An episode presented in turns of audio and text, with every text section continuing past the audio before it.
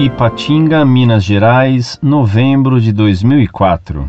Senhor Monfort, como católico que sou, gostaria que o senhor compreendesse o meu questionamento. Eu trabalho em um ambiente que existem muitos irmãos protestantes, onde sou questionado constantemente. Jesus Cristo nasceu em ambiente simples. Por que o Vaticano adquiriu e possui tantas coisas valiosas? Obrigado.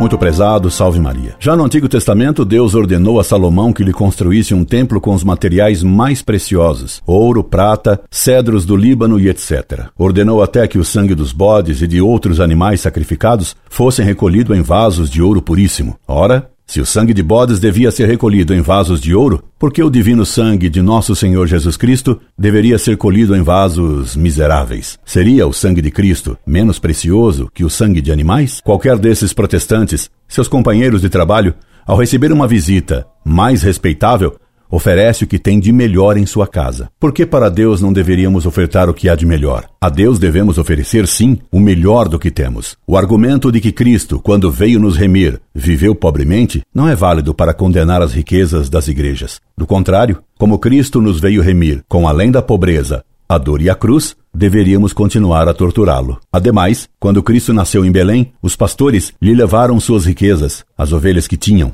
e os reis levaram-lhe mirra incenso e ouro. Logo, no Evangelho, se nos ensina que devemos dar ouro a Deus. E Cristo tinha uma túnica sem costura, tão preciosa que os soldados não a rasgaram para dividi-la entre si, mas jogaram dados para ver a quem ela caberia. A Igreja Católica tem muitos filhos, e é natural que os filhos contribuam para o sustento da sua mãe. Por isso, a Igreja, no decorrer dos séculos, acumulou riquezas, com as quais sempre manteve inúmeras obras de misericórdia. Recentemente, a TV mostrou como certa igreja protestante recolhia dinheiro aos sacos para seus pastores, e mais recentemente, outro pastor muito conhecido foi acusado de manter orgias num verdadeiro palácio que possui na Cantareira. Todas essas acusações contra o ouro do Vaticano, na verdade, manifestam apenas o ódio contra a única Igreja de Cristo, a Igreja Católica Apostólica Romana, nossa mãe e nossa glória. Incorde Jesus Semper,